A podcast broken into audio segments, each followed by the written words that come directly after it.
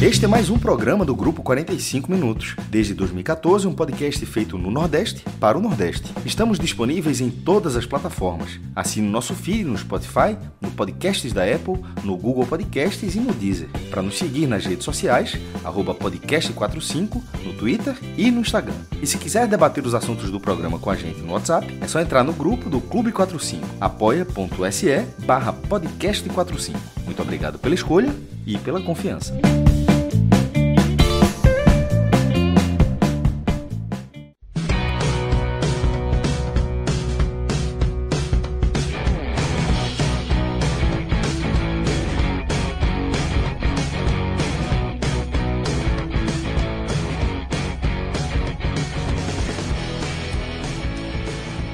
Fala galera ligada no podcast 45 minutos. Estamos começando aqui mais uma edição de um telecast, um telecast especial para a torcida do Fortaleza, que vale. Minhoca, você que é o homem dos números aí, que gosta muito de números, vale quantos milhões de reais aí exatamente para o Fortaleza essa vitória sobre o Caxias? Vamos lá. Um. Com a voz do Silvio Santos, não, né? Melhor não. Um, um milhão e setenta mil reais foi o que o Fortaleza faturou, né? Fortaleza que começou com 990 mil, porque é, ficou lá no, no grupo 2, que são equipes que não estão no top 15 do ranking, mas que estão na Série A. E aí garantiu, além dos 990 mil, que já tinha, garantiu mais esse 1 milhão e 70 mil por avançar para a segunda fase, só por jogar a segunda fase. Então, esse é o dinheiro que o Fortaleza adquiriu, que é, assim, né? É um dinheiro muito, muito importante para a temporada, já que Fortaleza está precisando muito aí, né, para fazer aquisições no mercado e também a questão de estrutura que está trabalhando aí nos últimos anos.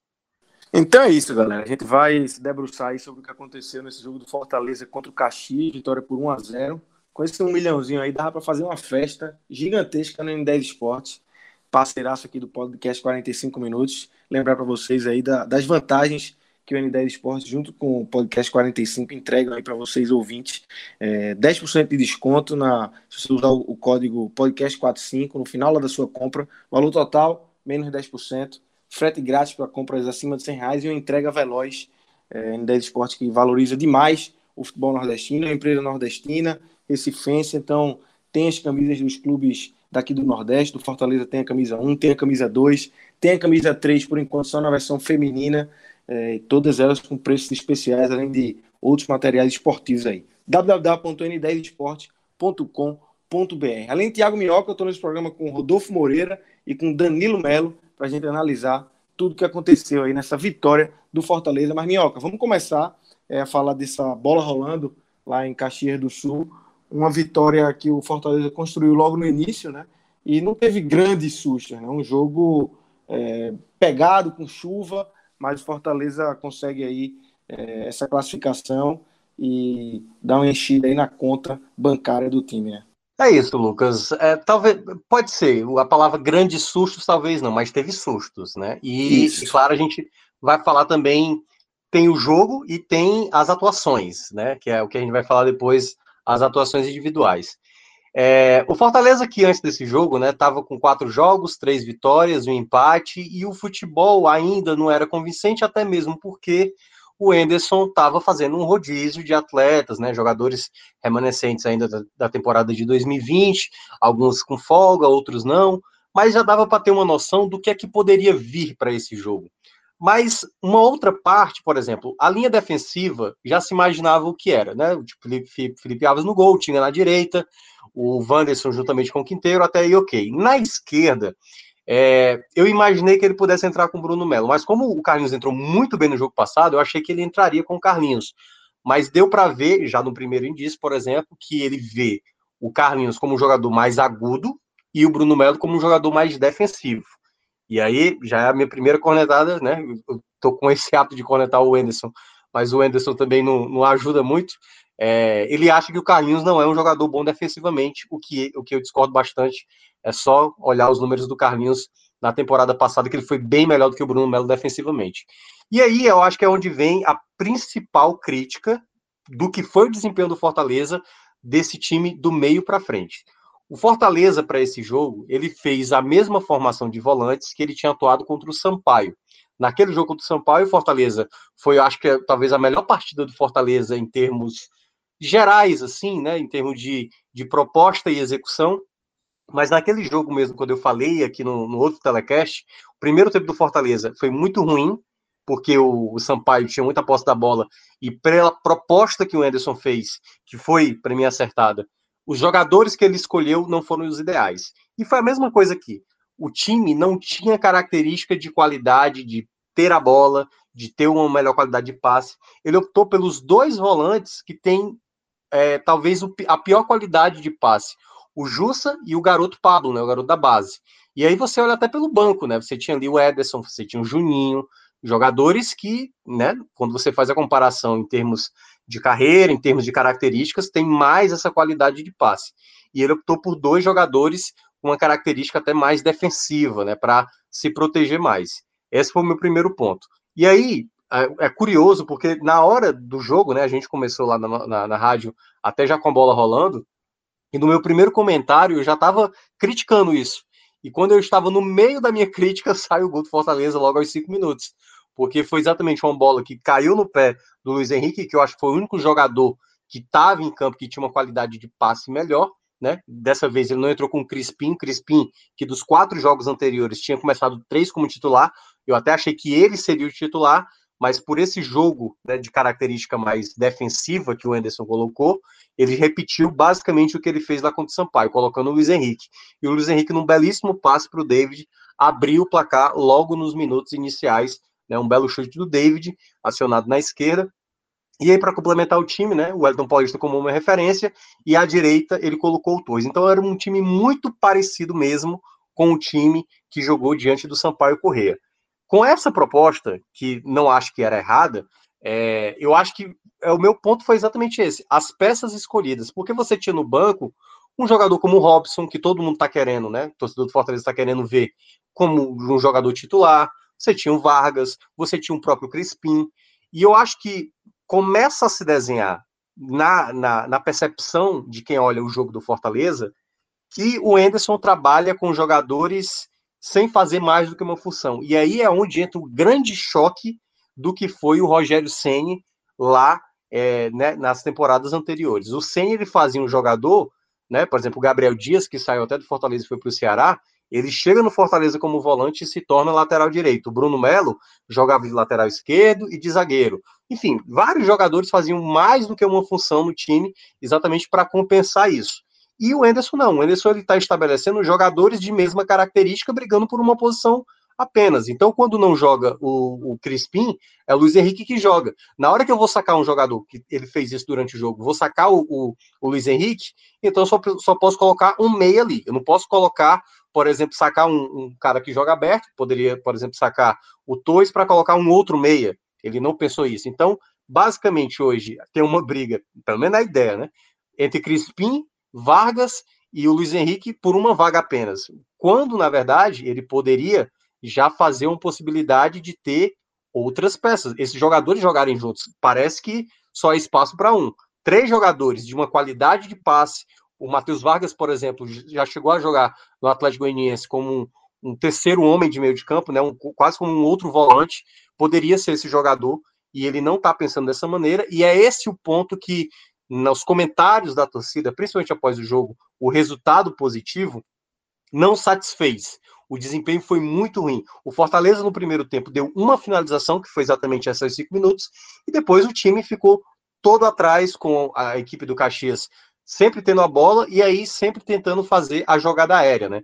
Fortaleza sem conseguir segurar o jogo, não tendo nenhum jogador que conseguisse exatamente desenvolver um jogo, de ter o domínio da partida, e eu acho que esse é o ponto mais preocupante, porque quem se apegar aos resultados nesse momento vai estar sendo, no mínimo, incoerente, porque é óbvio que se você fala do resultado apenas, então a gente precisa analisar o jogo, né? A gente poderia simplesmente estar aqui hoje é, falando sobre a partida sem nem olhar. A gente olharia o resultado, olharia os melhores momentos e faríamos a análise do que foi o jogo quando na verdade o Fortaleza vem apresentando ao longo dos jogos uma queda de rendimento. E esse era o jogo, eu tinha falado também depois da, da, daquele empate contra o 13, que nesse jogo contra o Caxias seria o primeiro jogo que a gente teria a real noção do que é que o Anderson gostou.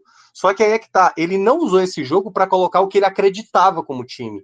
Ele fez um jogo para jogar realmente esperando a equipe do Caxias, como ele fez diante do, do Sampaio. E eu acho que foi um risco desnecessário, apesar de ter dado certo, a vitória veio, a classificação aconteceu, mas o desempenho, o que o torcedor do Fortaleza mais queria ver é tipo, qual é o time que vai que vai prevalecer? Porque a ideia que deu é que se esse for o time que o Anderson está pensando como a equipe principal para ele, aí que eu acho que não é, eu acho que ele vai ele está perdendo tempo com isso. O jogo que ele terá no final de semana contra o Ceará também é uma grande incerteza. Ele vem tendo é, escolhas que eu considero bastante questionáveis, como eu estava dizendo, essa briga de posição né, por um jogador que atua ali como um meia, e é um jogador para três jogadores de qualidade que podem, dois deles jogar, jogarem juntos, mas ele parece não acreditar nessa possibilidade. E nos jogadores da frente, né? Por exemplo, o Torres tem mais é, opção do que, por exemplo, o Robson, que chegou com o status de ser um titular. É, outros jogadores também, como por exemplo o próprio Ederson, né, que muita gente até gostou nos primeiros jogos, eu não gostei tanto, mas ficar, ser abdicado do que, por exemplo, o Pablo, um garoto da base.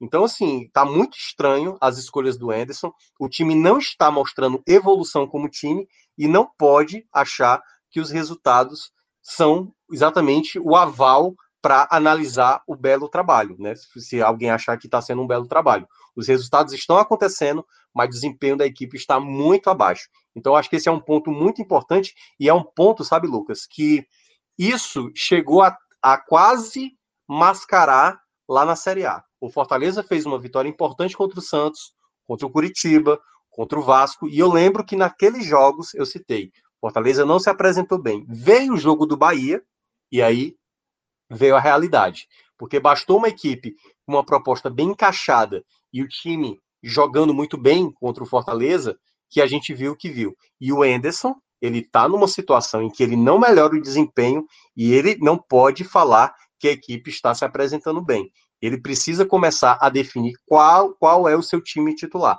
Não me parece que ele está ainda definindo isso. Ele está tateando o elenco, e para mim ficou muito representativo quando os jogadores, que eram titulares em boa parte desses quatro jogos anteriores, sequer foram listados. Então, acho que esse é o ponto onde mais tem pesado para o Fortaleza nesse início. Os resultados estão aparecendo, as coisas estão fluindo em termos de resultado, mas em termos de desempenho, de padrão como time, está muito abaixo. E essa partida hoje, só para fechar, eu considero a pior do Fortaleza nesses cinco jogos iniciais da temporada.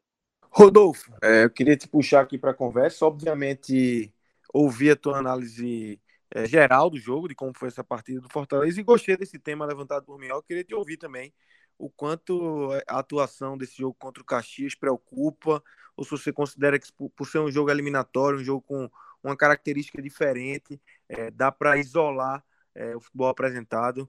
Fala aí, Rodolfo. Fala, Lucas. Um abraço para Danilo, para Minhoca, e saudações a todos os ouvintes que estão nesse telecast.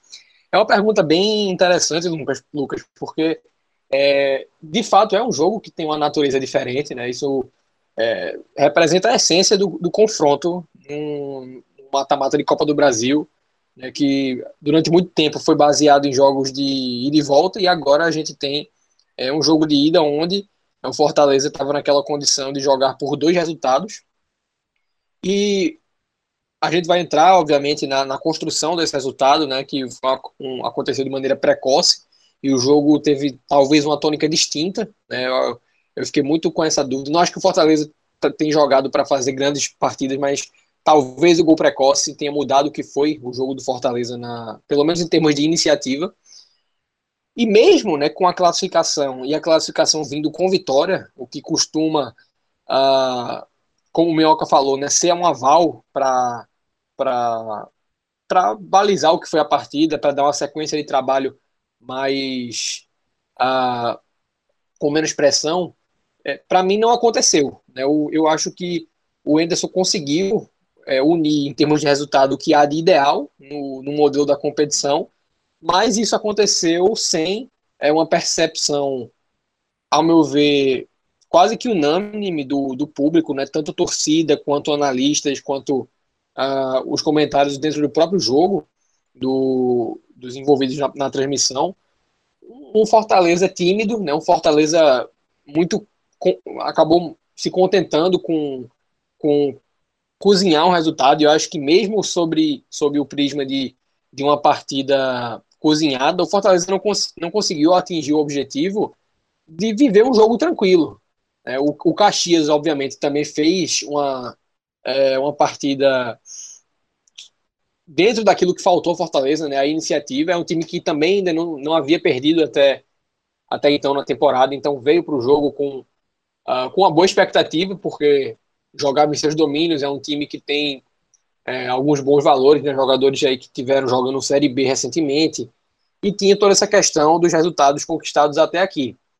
Uh, sai o gol precoce, né? Como eu já falei, num, o gol, né, o, o, lance do gol isoladamente, uma jogada de almanac, né, com a, a, espera do Luiz Henrique para dar o tapa no momento certo, porque o David vem uh, muito consciente nesse ataque ao espaço, né, ele vai sabendo onde a bola vai entrar e o Luiz Henrique vai sabendo é, o que é que ele está fazendo, então nesse momento uma tomada de decisão muito boa do David, né, em ler o, o, a, a, o que foi decidido pela defesa do Caxias, que não estava baixando linha, ele vai, ataca o espaço e o passe sai é, milimétrico, né, no tempo certo, no espaço correto, e tem a finalização, então um gol de Almanac naquele momento. E a partir desse gol, uh, eu não acho que o Fortaleza vinha muito bem no jogo, mas a iniciativa tomada até aquele sexto minuto de jogo, ela era muito mais incisiva do que foi até o encerramento da partida. A partir daquele momento do gol do David, o Fortaleza passou a fazer escolhas no jogo, é, por exemplo, a questão da posse, né, que Fortaleza não conseguiu manter por muito tempo, para mim foi muito mais uma tomada de decisão. Uh, o Caxias iria agredir o Fortaleza com mais ímpeto, porque estava atrás do placar e tinha que né, encontrar uma virada. Bem, algo difícil de acontecer contra uma equipe mais qualificada. Então era natural que o Fortaleza não tivesse é, uma manutenção superior, estatisticamente falando, da posse de bola, mas a discrepância que se viu, para mim, foi muito mais uma escolha né, de um time que, eu concordo com o Minhoca, não, não foi escalado para executar o que se, se vem tentando fazer com as peças adequadas, mas isso por si só é, não justifica, porque ajustes podem ser feitos durante o jogo, né? substituições podem ser feitas, é, mudanças de posicionamento podem ser feitas, cobranças a respeito da, do, do, ritmo da partida podem ser feitas também, seja com a bola rolando. Então, ao meu ver, faltou é, uma, uma leitura do Fortaleza de que aquela postura poderia comprometer o resultado, né, com, com a, a, a, vitória escapando e principalmente a classificação, né, com a possibilidade de derrota. Fortaleza.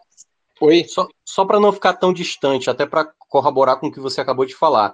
É, como eu estava falando, lembrou muito o jogo do Sampaio a posse de bola é muito parecida. O percentual de posse de bola, tanto do primeiro como do segundo tempo do Fortaleza contra o Sampaio, lembrou muito a do Caxias.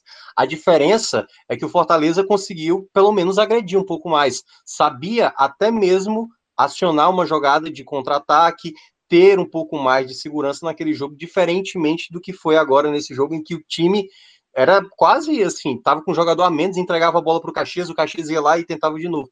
Então, acho que teve similaridades, mas a grande diferença, como você estava dizendo, né, que foi a questão da. É, não é errado você abdicar de ter a posse da bola, mas é ao ter essa postura, não saber você agredir também o adversário quando você tem, no mínimo que você tem, que eu acho que foi isso que mais ficou a Fortaleza, né? Com certeza, minha filha. E um, um, ponto até que a gente destacou naquela, né, naquela transmissão pós-jogo foi de que é, essa dificuldade que o Fortaleza demonstrou contra o Sampaio Corrêa, elas eram toleráveis, né, porque o Enderson vivia agora, no início de temporada, o momento para fazer uma transição é, de modelo de jogo, né, de um time que viveu por três anos a identidade do Rogério Ceni e tinha agora é, nenhuma perspectiva de vê-lo de volta, né, porque é, o atual campeão brasileiro está é, tá com um posicionamento que eu acredito que agora ele não abra mais mão né, de de estar no topo, de estar entre os que vão brigar por, por algo mais na competição. Então há, obviamente, a necessidade de você romper com aquilo, até porque o, o, o modelo do Ederson não, não se assemelha em nada ao do Rogério Senna. Então, obviamente, ele não ia querer permanecer preso a algumas coisas que ele sacrificou em nome da permanência na Série A. e por isso a gente definiu aquela atuação como tolerável, né? Porque você tem que dar um, uma margem para o desenvolvimento do processo. Só que no jogo de hoje, é, o Fortaleza não, é, como você falou, ele não apenas optou pela, por não ter a posse, o que é, sob em certos contextos, aceitável, mas ele, uma vez atendo, não, não teve nenhum fundamento né, de jogo. É, ao meu ver, o Fortaleza até começou a se livrar da bola, sobretudo em determinado ponto do primeiro tempo, uh, com chutões, né, com bolas rifadas, e a partir disso ele cedeu né, um domínio territorial adversário que teve mais a posse, que teve campo para jogar, e validou o principal recurso do Caxias, que é a bola aérea. Né? O Giovanni Gomes, que é o centroavante com quase 1,90m, então é, uma, é um recurso que o clube, que o time busca aproveitar. E somado a isso, né, esse, essa cedência de campo, houveram também o excesso de faltas cometidas, que deu margem para essas bolas levantadas na área por parte do Caxias, é, com bola rolando quando, quando esses cruzamentos eram feitos. Eu acho que o posicionamento e, sobretudo, a tomada de decisão do Wanderson comprometeu muito, porque ele estava constantemente saindo uh, da área para realizar marcações, né, para realizar acompanhamentos mais próximos, e eu acho que isso demorou demais a ser corrigido né, com encaixes mais adequados por jogadores é, que não deviam estar na área para poder é, evitar que uma bola alçada acabasse sendo completada de cabeça por alguém do Caxias, fosse o Giovanni Gomes ou alguém vindo de longe, ou alguém vindo de trás. É, e aí né, vem o, o segundo tempo e a, a, nossa expectativa por uma mudança no, no curso de ações do Fortaleza, e isso não aconteceu. Houve uma repetição pelo menos em roteiro do primeiro tempo, a exceção de que o Fortaleza não conseguiu fazer outro gol para dar mais tranquilidade ao jogo. E é, eu fiquei até na expectativa durante o jogo por uma por, pela entrada do Romarinho em algum momento, porque eu acho que era um atacante com é, características para executar uma movimentação diferente daquela que é, vinha sendo realizada pelos jogadores do Fortaleza, principalmente o Igor Torres, quando tinha. É, não só quando tinha bola, mas também quando tinha condição de atacar espaços, né, de dar de abrir uma linha de passe. E, é, o Romarinho acabou não entrando. E, assim, além de não ter entendido muito bem essa opção do Anderson, eu acho que o que ele tentou fazer é, com as substituições acabou não funcionando.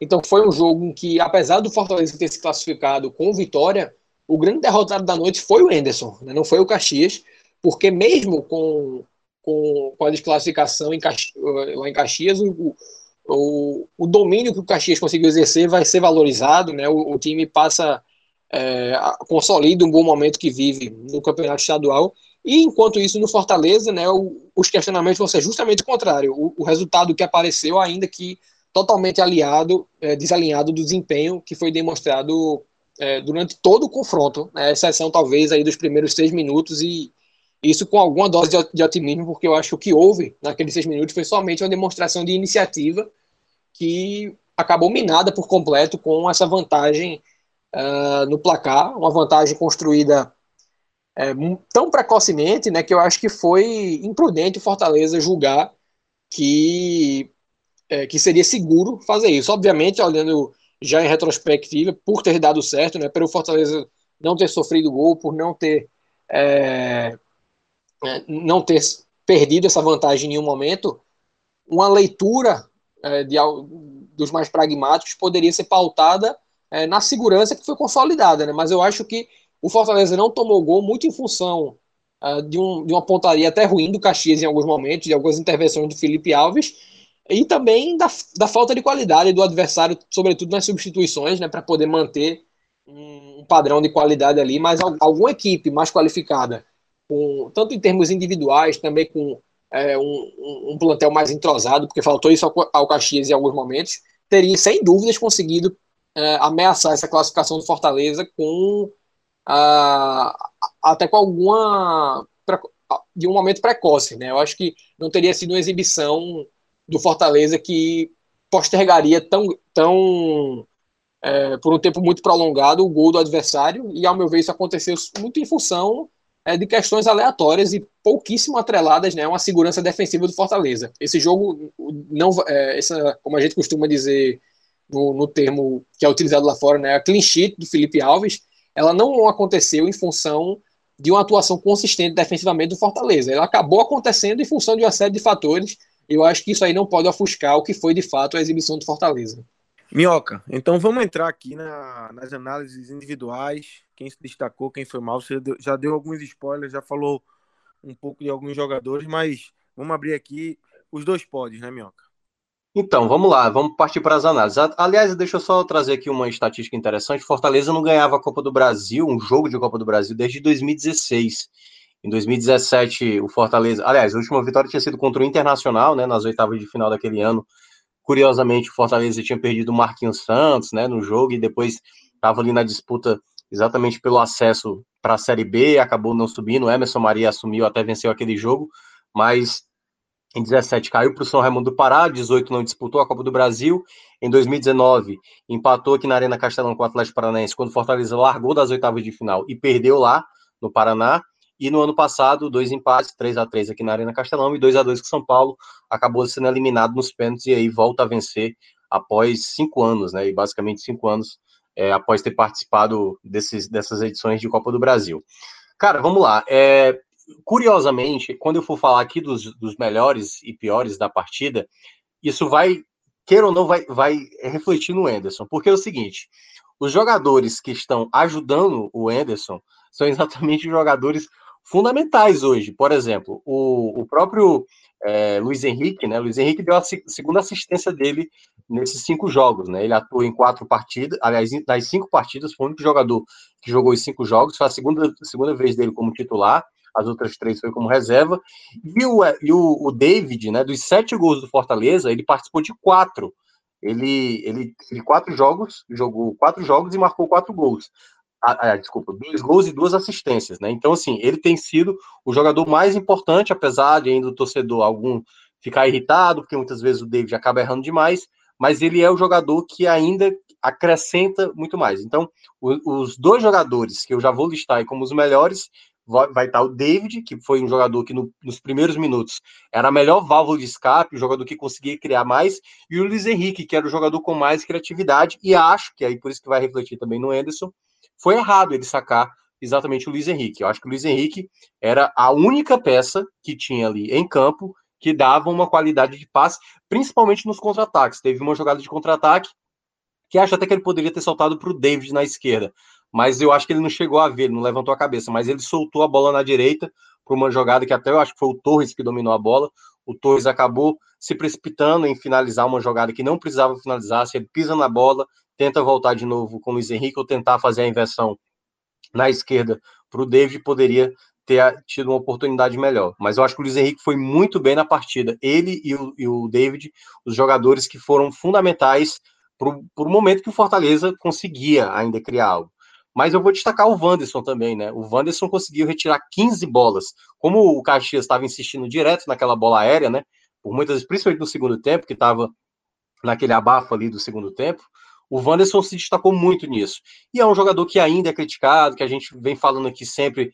O Wanderson está jogando bem, o Wanderson não está não tá fazendo partidas horrorosas. E toda vez que o time está sendo exigido defensivamente, né? Algumas vezes ele acaba errando ali, mas no jogo aéreo ele está muito bem, eh, já retirou muitas bolas nesse jogo, como eu falei, 15 rebatidas ele teve durante a partida, né? Então foi um, um zagueiro mais confiável, né? Mas os outros ajudaram, o Bruno Melo ajudou, o próprio até o Robson no final também chegou a colocar algumas bolas para escanteio, mas é, são pouquíssimos jogadores na prática que se salvam. Eu achei a pior partida do Fortaleza, e para mim só esses três jogadores realmente você dá para dizer algo, porque até mesmo o, o Felipe Alves, por exemplo, ele fez defesas, mas defesas que não exigiram tanto, assim, não foi defesas a ponto de dizer que foi uma grande defesa do Felipe Alves, como ele já fez em outros jogos. Então, basicamente, eu vou me restringir a esses três nomes, né? Wanderson, o David e, no caso, o Luiz Henrique. Vou talvez colocar é, o Wanderson na terceira posição, porque é, ele foi exigido, mas né, eu acho que o Caxias também não teve muito repertório para exigir muito dele. Segundo, vou colocar o Luiz Henrique, e o primeiro vou colocar o David, que foi um jogador que ainda acrescentou mais é, ofensivamente. Enfim, eu acho que se resumiu muito ali pelos momentos que o Fortaleza conseguiu ser melhor, se resumiu mais com o David. É, meu pódio ele tem uma, uma semelhança, na verdade ele, ele é equivalente aos nomes de Minhoca, mas eu tenho uma ressalva é, com o nome do Wanderson, né? Porque é um atleta que eu também tenho enaltecido aqui, até falei naquele telecast que a gente já citou do jogo do, com o Sampaio a respeito da evolução que o atleta apresenta. E eu acho que no jogo de hoje ele conseguiu sim ter um, é, um índice muito assertivo né, de, de, nos duelos aéreos defensivos, né, porque ofensivamente o Fortaleza foi é, praticamente nulo no jogo. Agora, eu acho que pesou né, nos, lances que o Fortaleza sofreu com a, com a bola aérea, na cabeçada do Thiago Salles, é, em algumas situações que a bola foi visada no, no Giovanni Gomes, esse posicionamento é, inadequado e que talvez seja até uma característica do Anderson, né, para realizar marcações sobre certas equipes, o zagueiro cair é, em cima de um ponta que faça é, algumas infiltrações diagonais, mas hoje isso não funcionou é, nesses momentos, e aí justamente o zagueiro que tem melhor repertório é, na bola aérea acabou em alguns momentos estando fora da área para poder fazer essa, essa marcação. Então, talvez em, se a gente considera que tem um dedo do, do Anderson nisso, não dava também para você é, colocar uma carga excessiva sobre o Wanderson né, para fazer uma crítica. Agora, se é uma questão de tomada de decisão, o Anderson tem que ser igualmente cobrado, né, porque faltou uma, uma, uma correção rápida dessa, é, dessa característica, e aí também cai um pouco mais de peso sobre é, o atleta por ser uma, uma, uma questão atrelada é, ao processo decisório dele dentro de campo. E aí sobram, obviamente, o Luiz Henrique e o David, que acho que em qualquer circunstância de análise eles acabam é, sendo citados positivamente, porque, como eu falei, foi um gol de almanac, né? Isso tem, sempre tem que ser considerado quando acontece. Não foi é, um, um, gol em que o, o, mérito foi somente do David, né? Num, num, poderia ter sido um passe do Luiz Henrique, mas um passe que tivesse deixado o David com baixíssima condição de finalizar e ele individualmente tivesse alcançado essa, é, essa situação. E poderia ter sido também um, um passe primoroso do Luiz Henrique, que de repente o David finalizasse mal, mas batesse no zagueiro e, e acabasse entrando, é, tivesse ido na trave ou batido no goleiro e alguém pega o rebote, mas não. Foi um, um, um gol de manual em função da perfeita execução tanto do Luiz Henrique quanto do David. Então não dá para não citar os dois num, num pódio é, em uma partida tão aquém do Fortaleza, sobretudo ah, no, nos recursos ofensivos. Então, invariavelmente, seriam dois jogadores citados até por falta de quórum. Né?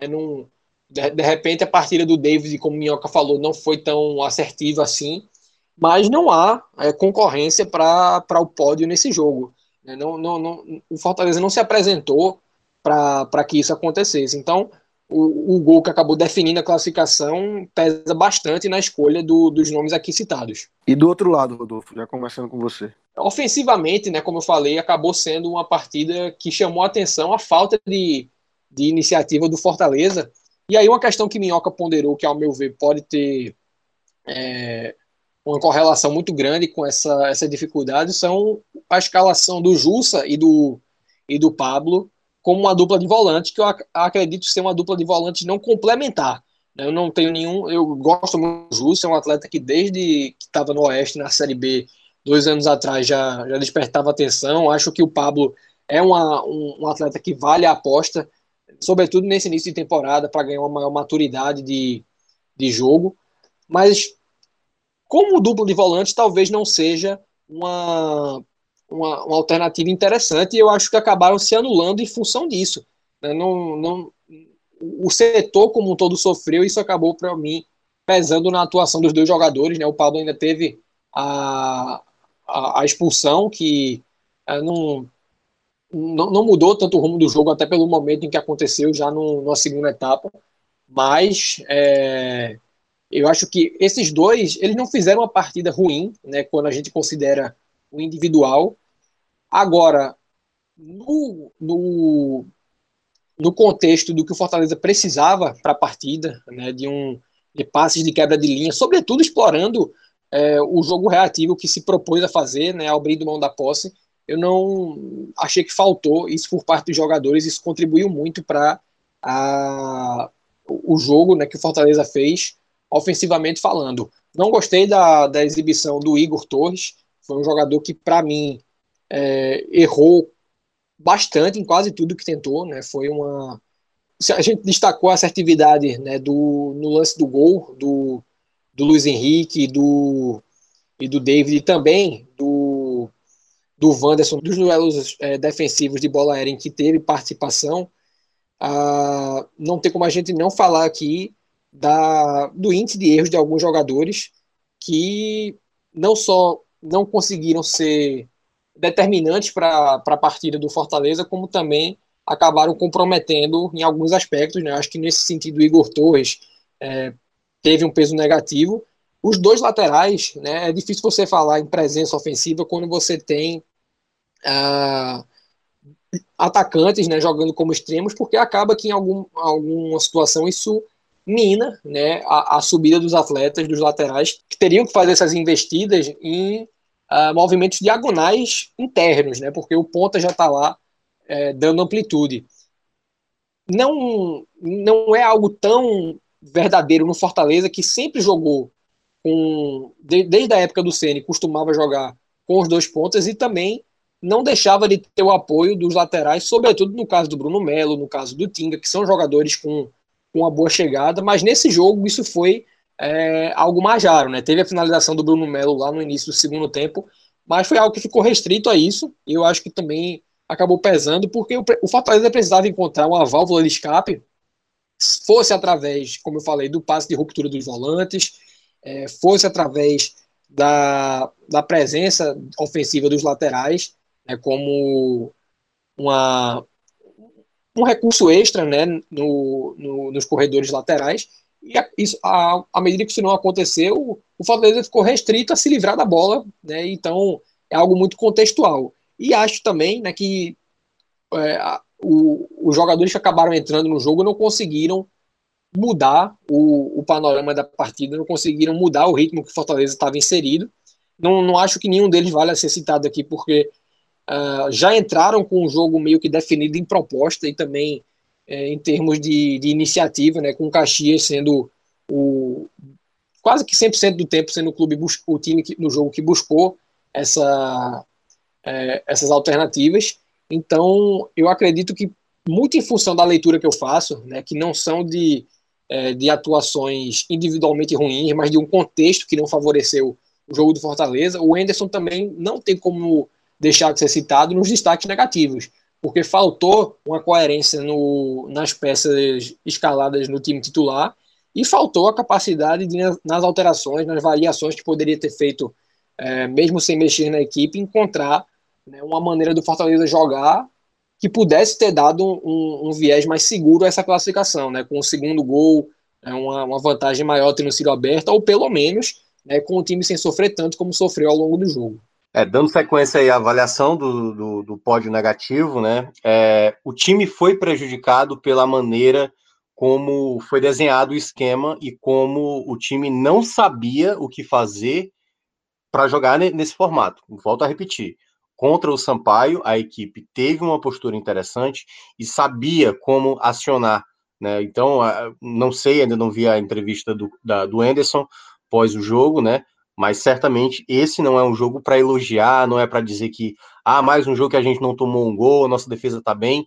É mais ou menos. Você esse tipo de proposta, como o próprio Rodolfo mencionou, contra um time mais qualificado e que pode ser já adiante, né, na, na, na Copa do Nordeste contra o Ceará, isso pode ser algo que é, vai levar para esse jogo quando as coisas, né, os resultados não tiverem mais sustentando futebol, um futebol que não é bem praticado, isso vai uma hora ser cobrado lá na frente. A mesma coisa quando você está jogando bem, uma hora as vitórias vão aparecer e aí as coisas vão começar a fluir. Então, acho que para esse ponto negativo, as escolhas do Anderson, e aí volto a repetir basicamente o que o Rodolfo mencionou, os dois volantes não parecem ter o um encaixe perfeito. Hoje, o Fortaleza, ele, ele, ele trouxe para o seu elenco jogadores com características diferentes. Você tem volantes de todo tipo. Você tem o Felipe, que é um jogador de lançamento longo muito bom, um cara que, que tem essa qualidade. Você tem o Ronald, que é um jogador que conduz muito bem a bola, também tem um bom passe. Você tem o Juninho, que tem a bola parada, o chute de fora da área. Você tem do... e você opta exatamente por dois volantes com o mesmo estilo que não dava para você em nenhum momento um desafogo para o time. Em nenhum momento você tinha uma possibilidade de um jogador mais inteligente, a não ser o meia que foi o único meia que ele optou por jogo, um cara que pensa melhor o jogo, que era no caso o Luiz Henrique. Então, a escolha, né, Jussa e, e, próprio, e o próprio Pablo não acrescentou em termos de qualidade, e para mim foram os dois jogadores que mais ficaram é, inutilizáveis para o jogo, não, não causou efeito. Tanto é que foi um jogo muito parado por faltas, né? Acho que a gente superou a marca das 50 faltas num jogo que aconteceu 90 minutos. 90 minutos, se a gente considerar que é 90 minutos, né? Que na prática o, o jogo não acontece em 90 minutos. Então, realmente, acho que os dois foram assim os, os que representaram mais essa dificuldade de jogo, mas aí muito que aí, né, se a gente fosse abrir mão aqui, mas já abrindo, abrindo mão de tirar atletas, muito na conta do seu treinador. Ele não soube ver qual é a melhor, e até agora a gente não sabe qual é a melhor dupla de volantes para o Fortaleza. O Anderson, com esse jogo, para mim, ele perdeu uma oportunidade de indicar qual é a dupla de volantes ideal para ele. Parece que ele se preocupou mais com o resultado do que propriamente com o desempenho. E deixa eu ver se dá para citar mais alguém, né? Além dos dois. Acho que basicamente, cara, é, é os demais, né? Os later... O Bruno Melo, por exemplo, eu acho que a, a lateral esquerda já para mim fica bem claro que o, o Anderson vê no Bruno Melo um lateral esquerdo defensivo e o Carlinhos como um lateral esquerdo ofensivo. O que eu acho um grande erro, um grande erro mesmo, assim, porque foram muitos jogos do Carlinhos na temporada 2020, eu acho que alguns torcedores até também acham isso, porque o Carlinhos, por ser um lateral baixo, né, de estatura baixa comparado ao Bruno Melo, ah, então não vai ter bom jogo aéreo, então não vai ser bom defensivamente, ele é bom no apoio, e o Carlinhos ele é bom no apoio e é muito bom também no jogo aéreo defensivo, claro, né, se foi, se tivesse aquele Peter Kraut lá, que jogou no Liverpool e tal, jogador inglês, certamente o Carlinhos nem ser o jogador ideal, mas eu não vejo, eu não vejo o Carlinhos defensivamente ser pior do que o Bruno Melo. O Bruno Melo ele é um bom jogador, mas eu acho que o Carlinhos ele reúne mais do que o lateral esquerdo deveria oferecer. O Bruno Melo basicamente como teve essa chegada, né, como o Rodolfo mencionou, mas é um jogador que eu vejo com mais limitação, né? Então, até acho que seria um jogador que eu pensaria em emprestar ou até vender para trazer um outro lateral esquerdo, eu manteria até o Carlinhos. Mas eu acho que tudo se resume realmente pelas escolhas do Anderson, que né, está sendo aí só postergado para uma situação quando acontecer, se acontecer, obviamente ele pode enxergar isso antes do problema acontecer e encontrar o time ideal, porque até agora esse time ideal não está encontrado. Minhoca, é, a gente vai ter é, hoje tem bet nossa programação aí durante a semana, a gente vai analisar obviamente é, o clássico rei do sábado, né? Fortaleza e Ceará se enfrenta no sábado pela Copa do Nordeste. Mas, rapidamente, é, o que, é que a gente pode esperar desse jogo? Um jogo, acho que bem nivelado, com duas equipes que ainda são bem incógnitas na, na temporada, né, Minhoca? Verdade. É, assim, é, clássico, né? As coisas meio que se equiparam, apesar da gente ver um favoritismo de um lado, de outro. O favoritismo é do Ceará, até porque o Ceará pode vir com jogadores novos, né? Que é, novos assim, né? Pode ter o Mendonça, pode ter o Ione, pode ter a volta do Vina, possivelmente. E aí, possivelmente, a gente vai ter um, um Ceará mais próximo do que foi o de 2020 e o Fortaleza ainda nessa equipe em formação, né? Então, eu acho que é um, é um clássico que tem um favoritismo, e é o favoritismo, não estou dizendo aqui quem vai sair vencedor, que é o Ceará, e aí vai depender muito de como vai ser o andamento do jogo. Curiosamente, Ceará e Fortaleza têm se apresentado nesses jogos com equipes que não fazem muita questão da posse da bola. Mas qual vai ser a equipe, então, que vai permitir que o outro trabalhe com a bola? O Fortaleza, né, que se, pelo menos se vê nesse momento, abaixo do, do Ceará no, no estilo de qualidade de peças, né? Já o Fortaleza acho que terá um respeito maior do, com o Ceará do que o Ceará com Fortaleza, ou o Ceará que vai ter esse tipo de jogo que o Ceará fez isso contra o ABC, por exemplo. O ABC que era uma equipe, né, que muita gente achava que não seria o time ideal, apesar do Ceará ser uma equipe de transição. Então, eu vejo um cenário aberto, mas que para cada lado, sabe, Lucas, tem, digamos, a sua, as suas qualidades. Fortaleza tem os resultados, o Ceará tem jogadores, pelo menos na teoria, de mais qualidade, e aí na prática mesmo vai depender do que cada um se propõe a ir jogar ou não. O que eu vejo hoje, duas equipes receosas, e podemos ter, se for nesse cenário, talvez um 0 a 0 onde ninguém arrisca, Vamos ver, a gente vai saber no sábado. Então é isso, galera. Só para fechar esse assunto Copa do Brasil, Fortaleza, agora nesse momento que a gente está gravando, né, espera o vencedor entre Ipiranga de Erechim e Penarol. É, mas Minhoca já sabe, né? Se, se, já está definido onde é a partida, né? Da, independente Isso, vai... de quem seja o adversário, né? É, pelo sorteio lá da, da fase inicial, o Fortaleza, se avançasse, como avançou, jogará de mandante a segunda fase. Lembrando que na segunda fase, caso haja empate, aí não tem vantagem para ninguém, disputa de pênaltis, mas o Fortaleza sabe que vai decidir ou contra o Penarol do Amazonas ou contra o Iperanga de Erechim lá do Rio Grande do Sul. É isso, pênaltizinho maroto aí se, nessa segunda fase, se não, se não tiver vencedor. Galera, fiquem ligados aí no feed do podcast 45 Minutos, que tem é, uma programação extensa para vocês, muitos telecasts. Hoje tem Bet, Raiz, tem as lives também no YouTube, na Twitch. É, fiquem ligados e ligados também no NE45, www.ne45.com.br, que tem muita novidade, muita notícia boa aí do futebol nordestino. Valeu, Minhoca, valeu, Rodolfo, valeu, Danilo, valeu, galera, um grande abraço.